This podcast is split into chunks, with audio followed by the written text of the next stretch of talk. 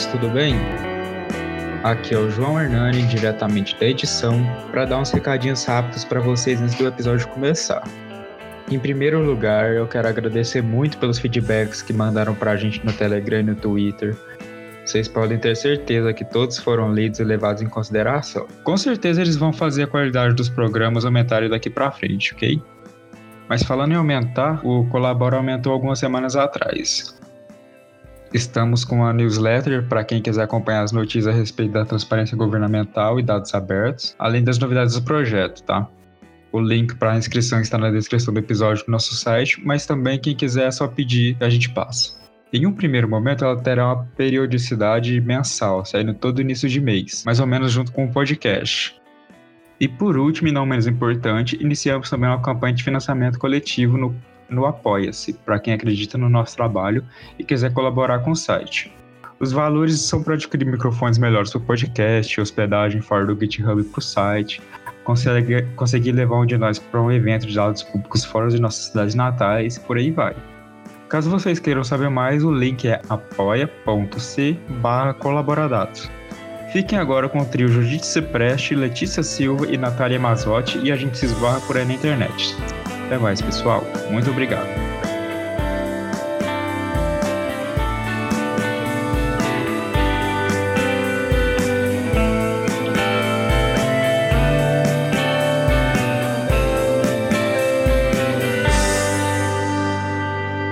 Oi, oi, gente! Hoje a gente está aqui com a Natália Mazotti. É, a gente está muito feliz com a participação dela aqui no episódio do Coluna 7. E finalmente, eu acho que para alegria de todo mundo, inclusive da gente, vamos tentar entender aí o que, que é o danado do jornalismo de dados. Tá, Natália, conte um pouquinho para a gente quem é você. Oi, pessoal, tudo bem? Bom, primeiro agradecer aí o convite da Judite, da Letícia e do João. É, eu sou atualmente diretora da Open Knowledge Brasil, que é uma organização é, sem fins lucrativos brasileira que atua com advocacy por mais transparência, dados abertos e participação política. Eu atuo com jornalismo de dados desde 2011, mais ou menos, quando comecei a, a desenvolver o projeto da Escola de Dados no Brasil, é, essa história, depois eu posso contar um pouquinho, com um pouquinho mais de detalhe como é que essa história começou.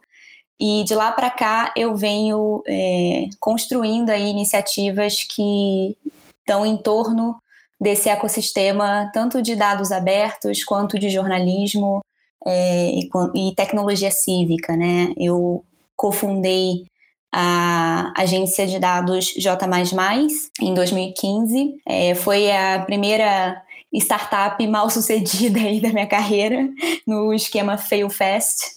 E aí depois é, a, a, escola de dados continuou, né? E em 2016 eu cofundei a, a Gênero e Número, que é uma revista que trabalha questões de gênero é, baseada em dados e, enfim, hoje eu sou conselheira da revista e ela continua firme e forte, fazendo um trabalho super bacana. Nossa, Nath, primeiro eu queria te dar boas-vindas. Aqui é o Coluna 7, a gente tá muito feliz de você estar aqui.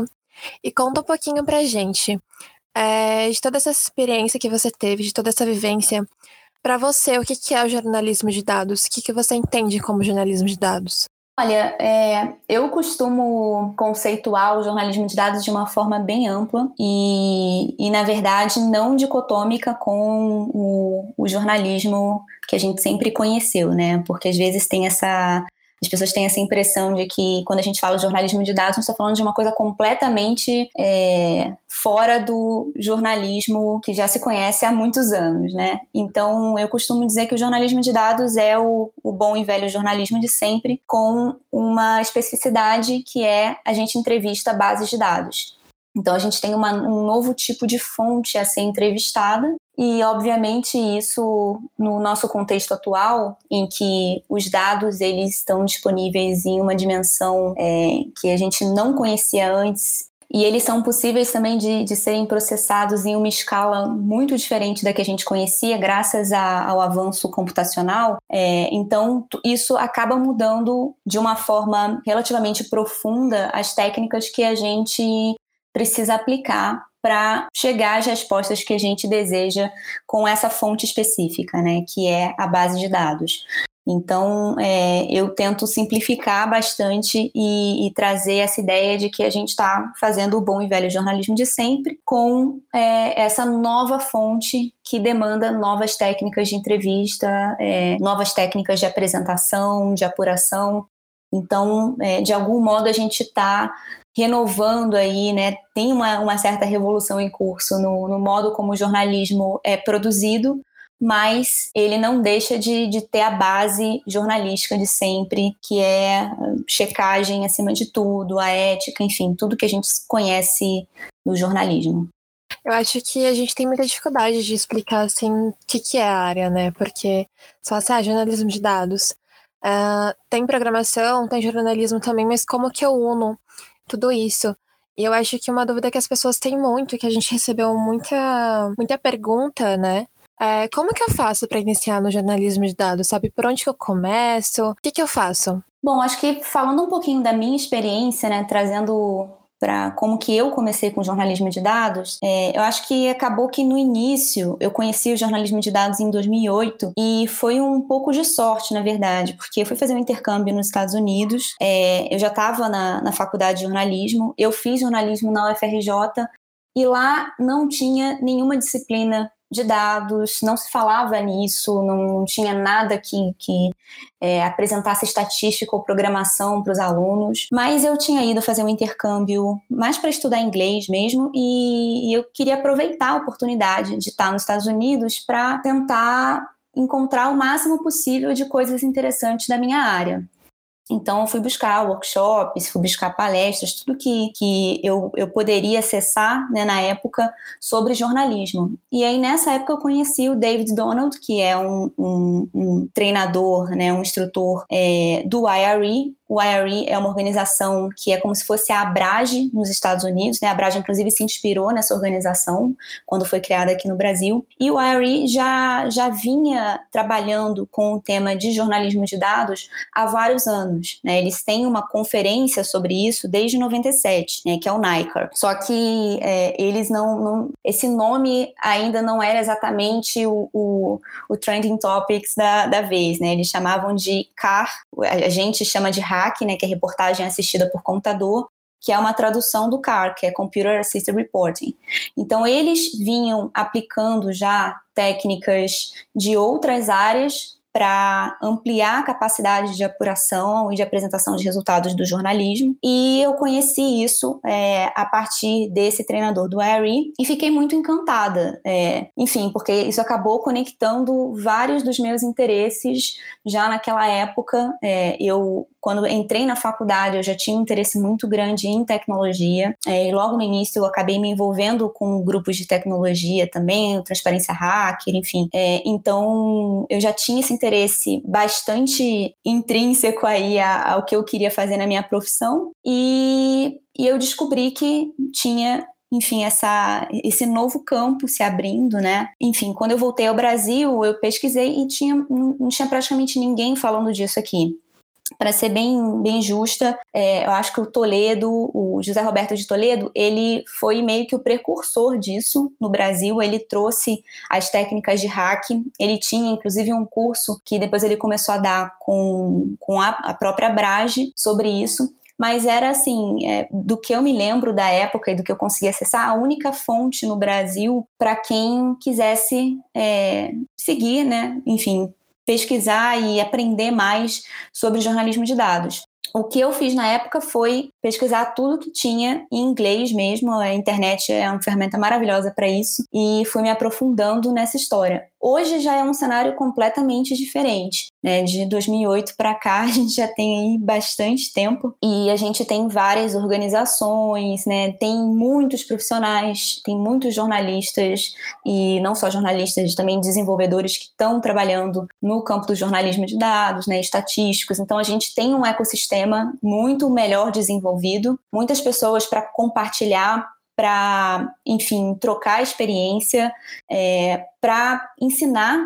né? Então hoje a gente tem já várias universidades, principalmente as privadas, que eu acho que acaba sendo menos burocrático para avançar é, com algumas novidades curriculares, né? Então a gente tem na SPM um curso que trabalha com jornalismo de dados. É, eu sou professora no, na, na pós-graduação, no mestrado em jornalismo digital da SPM. Tem na PUC do Rio Grande do Sul, que eu também dou aula. É, sei que tem também na IMB Morumbi, que o Rodrigo Menegatti dá aula. É, enfim, tem outros lugares, tem muita gente da, da comunidade de jornalismo de dados já ensinando. E na época que eu voltei para o Brasil, o que, eu, o que eu tentei fazer, né, além de me aprofundar nessa história, de pesquisar mais, de procurar saber, foi é, tentar organizar tudo que eu já tinha aprendido em é, uma espécie de laboratório e aí eu fui falar com a coordenadora de jornalismo na época, na, na ECO, né, na Escola de Comunicação da FRJ, a gente tinha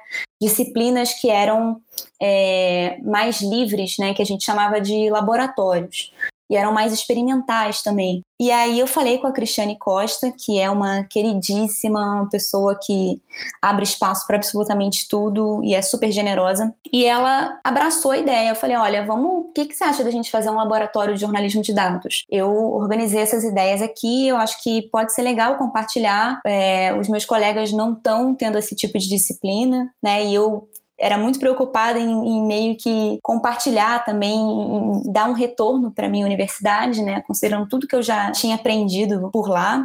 Então fui e ofereci esse laboratório junto com a Cris. E aí foi a, a primeira experiência em universidade pública. É, isso foi, se não me engano, em 2013.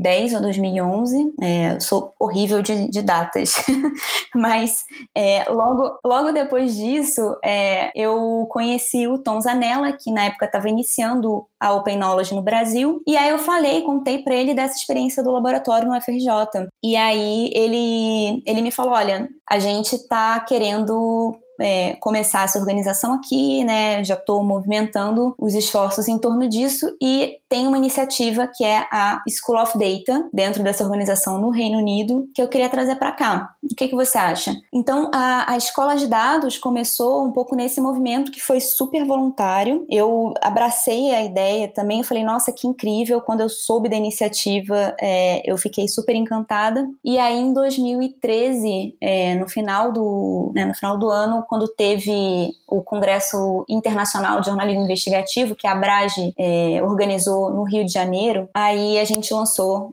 o capítulo da escola de dados, depois de trabalhar por mais ou menos um ano aí com, com essa história de traduzir os conteúdos que já existiam no site, colocar o site no ar, né, pensar uma estratégia para desenvolver esse capítulo brasileiro. E, enfim, acho que de lá para cá, como eu falei, tem uma, uma evolução muito grande. A Abrage também é super pioneira nisso, foi de fato a primeira organização a começar a trazer o hack para o Brasil. E a gente hoje tem muito mais recurso em português, tem muito mais profissional para acionar. Então, eu diria que quem quer começar, acho que a primeira coisa é buscar o que, que já tem disponível. Né? Entrar no site da Brage, da Escola de Dados, é, buscar entre os profissionais que já estão atuando na área quais são as referências deles, né, em termos de livros, de cursos online. Tem muito curso online incrível. Tem cursos no edX de é, ciência da computação que são super interessantes né, para quem está interessado em aprender a programar, aprender lógica de programação. Tem tudo isso já disponível. Então, acho que já é, é um, um, outro momento e tem muita frente, muita oportunidade para quem está interessado em, em, em, aprender jornalismo de dados, ainda que não tenha, é, como foi no meu caso, uma disciplina na universidade, né? Tem várias universidades, obviamente, que ainda não incorporaram isso, mas tem bastante recurso disponível online. É, Natália, eu queria te perguntar agora, né? A gente tava, você estava falando aí sobre suas experiências, é, deu também um pouquinho do parâmetro como está acontecendo, como está acontecendo o jornalismo de dados aqui no Brasil.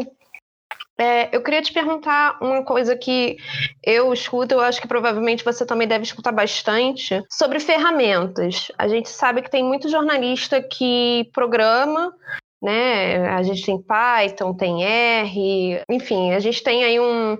Tem jornalistas que já chegaram, que, já, que são até, inclusive, desenvolvedores, e temos jornalistas também que não são, é, que enfim, eles sabem Excel, sabem Google Sheets. Qual, quais ferramentas que geralmente se usa na área e qual, quais delas você acha que são mais interessantes para quem está começando? Enfim, de acordo com a sua experiência, qual, quais que você indicaria para quem está começando agora na área? Olha, eu acho que a primeira coisa é, na verdade, aprender o que a gente chamava lá atrás, no início da escola de dados, a gente simplificou né, a ideia de estatística em matemática de redação. Que aí a gente pegava o básico de estatística mesmo, né, não tópicos super avançados, né, quando, quando a gente iniciou, para ensinar é, jornalistas a, a, a, entenderem como formular boas perguntas para bases de dados. E partia sempre dessa ideia de que a gente está entrevistando uma fonte, é, enfim, o, os critérios aí de, de entrevista é, com fontes humanas, a gente de algum modo né, adapta e aplica também as bases de dados, então a gente precisa saber o histórico daquela base, né? A gente precisa cruzar com outras fontes, a gente dificilmente usa uma fonte única né, para contar uma história, é, a gente precisa checar se o que aquela se o que a gente deseja saber sobre aquela fonte é de fato é, possível extrair dela, né? Se a gente não tem que é, compilar novos dados, enfim, a gente tentava é, fazer um paralelo com a ideia da, da entrevista que já é uma uma ferramenta, entre aspas, jornalística bem conhecida de todo mundo, né, de quem já é jornalista. Então, é, eu acho que se for falar de ferramentas, a primeira delas, é, e aí eu tô, tô, falando ferramenta num sentido mais amplo mesmo, né, de skills também, de conhecimentos, eu acho que é aprender o básico de estatística, porque senão você não consegue é, ler os números, né, navegar ali pela numeralha sem é, ou cair em conclusões equivocadas, né? Aquela coisa super básica que todo mundo fala, mas que não é tão compreendida assim. Correlação não é causalidade, né? Isso é um, um, de um certo modo vem da, da área estatística, né? A gente está pegando esse conceito e a gente precisa entender de fato o que, que isso significa para não cometer erros que vão minar a credibilidade do nosso trabalho. Então, o jornalista que está começando, ele precisa saber o básico de estatística. Isso é um primeiro ponto. É, e aí depois, acho que a segunda coisa mais básica de todas, eu acho que vem em conjunto também, né, vem em paralelo ao aprendizado de estatística, é você aprender a trabalhar com planilha eletrônica. É, então você não precisa é, já estar tá programando, né? Você não precisa recorrer ao Python, é, SQL. É, eu acho que é bom depois, é, se a pessoa tem um interesse em aprofundar nessa área, de fato pegar algum tipo dessa alguma linguagem de programação que seja mais voltada à análise de dados, né, a bancos de dados e aprofundar o seu estudo para que que seja capaz de lidar com bases de dados que não vão rodar no Excel né, ou no Google Sheets. Então, é, isso acho que é uma etapa posterior, mas acho que primeiro a pessoa tem que dominar ao máximo é, os conceitos estatísticos e a sua aplicação em, uma, em um software de planilha eletrônica. Então, acho que essa é a primeira ferramenta, ferramenta mesmo, eu diria que é o, o básico, o Excel, ou seus, enfim, os similares, né, o Google Sheets, o, o LibreOffice, né? Enfim, aí eu acho que, que vai de cada um. Mas além do Excel, a gente tem várias outras ferramentas. Eu acho que isso também que de algum modo impulsionou mais a, a capacidade analítica, né? De, é, de áreas que, que são mais relacionadas às ciências sociais, às ciências humanas, a gente tem muito mais software, muito mais ferramenta disponível para trabalhar.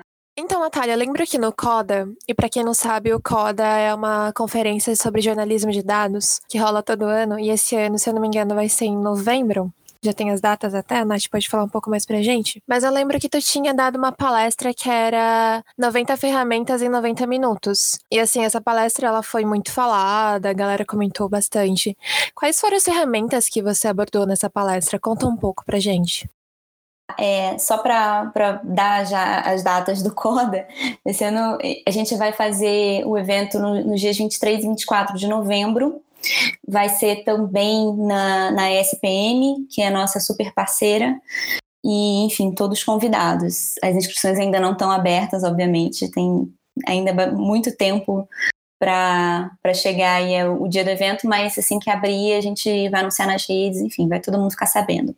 Bom, essa essa história aí dessa, dessa palestra 80 ferramentas em 90 minutos, na verdade ela começou com 60 ferramentas em 90 minutos, aí cada vez que eu dava eu aumentava mais 10, e aí eu falava mais rápido ainda né, durante a apresentação. É, e aí eu, enfim, escalou a ponto de eu dar 90 ferramentas em 90 minutos. Eu quase sufoquei de tanto falar, mas funcionou, acho que o pessoal gostou no final. E, assim, como eu, eu vinha comentando na, na pergunta anterior, a gente tem muita ferramenta disponível. É, eu acho que isso de fato impulsionou né, a, a, nossa capacidade de trabalhar com dados em áreas é, não afeitas a, a isso, né, num, num, num, primeiro momento, em ciências sociais, em ciências humanas. É, então, tem muita coisa disponível. Uma ferramenta que, que eu gosto bastante, eu não, não vou falar as 90 ferramentas aqui, até porque a gente não tem 90 minutos, mas eu vou, eu vou pincelar algumas delas. É, para limpeza de dados, assim, e falando de, de, ferramentas que não trabalham com programação, né? É, eu gosto muito do, do Open Refine, eles lançaram, inclusive, uma versão nova bem recentemente. É uma ferramenta super poderosa, é, dá para você fazer limpezas é, de, um, de, um, certo modo complexas, sem uma, uma, necessidade muito grande de programação. É obviamente que, que você tem ali é, um, um, espaço é, no qual você programa, né, que você usa, inclusive, uma linguagem que é específica do Refine, que é a Grell, e você consegue aí é, fazer alterações nos dados, alterações massivas nos dados, que depois ajudam a normalizar as bases e, e ter um, um resultado, uma estruturação dos dados ali mais efetiva para análise. Então, essa é uma, uma ferramenta que eu recomendo muito nessa etapa de limpeza, de processamento dos dados. É, a gente também tem, é, na, na área de visualização, aí a gente tem um monte, uma enormidade de ferramentas, e uma que eu recomendo bastante é o Flourish, que é uma ferramenta relativamente nova e tem uma, uma quantidade bastante grande aí de templates, né, de é, tipos de, de gráficos diferentes, animados, que, que são muito úteis e, enfim, é, é fácil de manipular, tem uma interface super amigável, então eu também recomendo por isso. Na parte de raspagem de dados, por exemplo, a gente tem uma extensão do Chrome que chama Web Scraper. E o Web Scraper também é uma, uma ferramenta super interessante para quem está é, querendo raspar um, um, site com uma estrutura um pouco mais simples, é, mas não tem ali, não, não domina é, programação, né, para fazer isso utilizando Python, por exemplo, né, bibliotecas como o Selenium. A pessoa não precisa recorrer a isso, ela pode usar o Web Scraper e aí tem tutoriais online, tem, é, uh, enfim, formas aí de você aprender a utilizar e, obviamente, é muito mais fácil, né? A gente tem o Tábula também, que é uma outra ferramenta que é, ajuda a libertar dados de, de PDFs, né, tabelas de PDFs, e tem uma interface super amigável, é super simples de usar. É, a gente ensina Tábula em dois minutos para qualquer pessoa.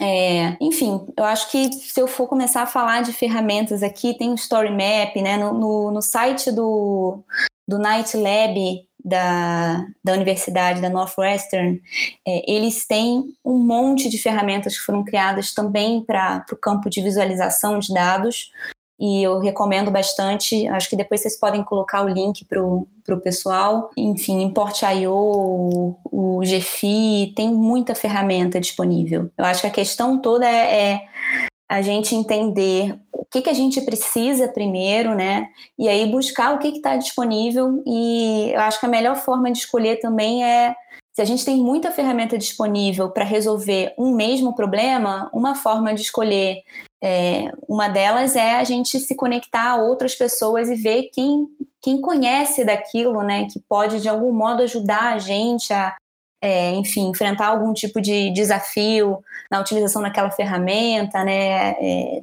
ver quais, quais são as dificuldades. Então, se, se, são, se você tem três ou quatro ferramentas disponíveis para resolver seu problema, vê no ecossistema né, ver com, com as pessoas que estão trabalhando no assunto quem que quais, quais que elas usam, porque aí eu acho que você vai ter também oportunidade maior aí de, de se conectar com pessoas que possam te ajudar.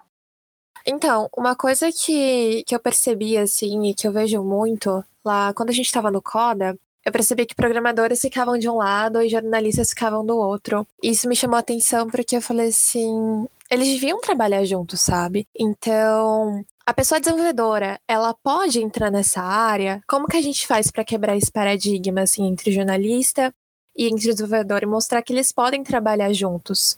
Como que eu mostro isso para os devs, por exemplo? Acho que o Coda, na verdade, é um espaço de integração, né? Só, de, só da gente conseguir ver esses dois públicos é, no, no, mesmo lugar, né?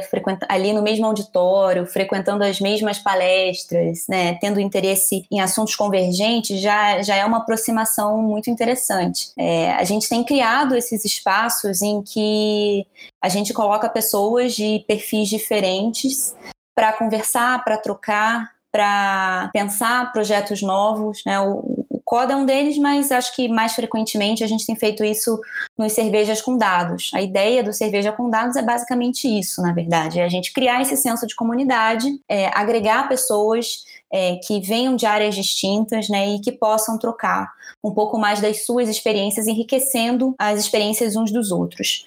É, acho que a gente, na verdade, já está num caminho sem volta, é, que é o caminho no qual os desenvolvedores eles se aproximam do jornalismo e começam a atuar com o jornalismo, né, de um certo modo, é, na, na, parte editorial do processo, é, sem sem necessariamente se tornarem jornalistas, né? Eles não precisam ter um diploma de jornalista ali, ou enfim, necessariamente estarem no ambiente de uma redação para fazerem isso.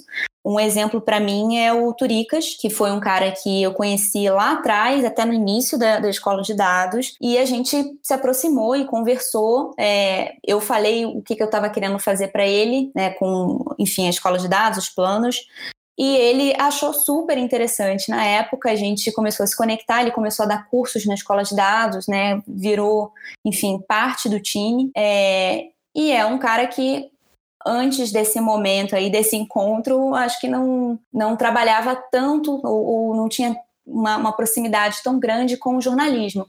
Mas hoje ele, mesmo não estando numa redação, ele dá consultoria para vários jornalistas, né, para redações, inclusive dentro de redações. É, ele escreve matérias, assina matérias com jornalistas, é, e, e, ele, enfim, não, não, deixou de ser desenvolvedor, né? Eu acho que ele está só se tornando um profissional cada vez mais interdisciplinar. O que eu acho que para desenvolvedores é excepcional, na verdade, para qualquer um é incrível, eu acho que é isso que a gente tem que perseguir mesmo, mas para os desenvolvedores eu acho que é especialmente interessante porque eles abrem o escopo de é, desafios, de problemas a serem resolvidos de uma forma incrível, sabe? Que é, dificilmente eles teriam se eles continuassem é, apenas nos grupos de desenvolvedores. Acho que o interessante do jornalismo é que traz aí uma gama de, de problemas e que tem um, uma raiz no, no interesse público, né? Problemas de interesse público que ele, aos quais eles não teriam acesso não fosse esse contato, entendeu? Então, eu, eu acho que tem é, floresce muita coisa desse encontro e eu sempre estimulo é, os colegas desenvolvedores, né, as pessoas que eu conheço, a de algum modo se aproximarem dessa área, né, a conhecerem o que está sendo feito. É, um, um cara que eu admiro bastante, é uma, uma pessoa também super amável e generosa, é o Fernando Mazanori. E, e o Mas a gente estava conversando uma vez e a gente tinha uma ideia de, de fazer um, uma espécie de residência para programadores nas redações brasileiras. É, isso era um programa que a gente queria desenvolver e eu conversei com ele a respeito disso e, e falei para ele, ah, mas você podia indicar para os seus alunos, né, e tal. E ele falou assim, não, mas eu, eu gostaria de fazer, eu gostaria de, de ser um, um, um, fellow desse programa. E aí eu, eu nem eu não tinha pensado nele porque eu achei que ele era uma, um cara super sênior, né? O que, que ele ia fazer dentro de uma redação? E ele achou a ideia genial. Ele falou: Cara, para mim é, é, é, sensacional poder fazer isso, porque eu, eu acabo tendo acesso a, a ideias e, e, a um campo que eu não teria. E, e, e na área de desenvolvimento, muitas vezes a gente faz. É, atividades, tarefas que são super repetitivas, são super chatas. A gente está resolvendo o problema, está criando o um sistema para, enfim, resolver problema de pagamento de restaurante, sabe? Isso não é tão interessante quanto é, pesquisar por que que é, enfim, o dinheiro da educação não está chegando para a educação, sabe? Então, eu acho que tem uma, uma questão aí, um, um, item relevante, que é o, o estímulo, o propósito que o jornalismo traz para os desenvolvedores, que, que eu acho que acaba também atraindo é, esse pessoal, né, enfim, esse grupo para a nossa área também. Eu tô, eu tô chocada com essa, com essa informação aí do Mazanori, eu não sabia. Ai, que bom que ele se, se propôs aí, meu Deus. Senão eu não teria conhecido. Então, Natália, é, eu queria muito agradecer a sua presença. A Natália tem uma agenda super apertada. Eu queria muito, desde o começo, quando a gente criou o Coluna 7, a gente falou: a Natália precisa falar com a gente e falar sobre jornalismo de dados. Então, eu queria muito agradecer a sua presença aqui hoje e dizer que foi uma conversa incrível.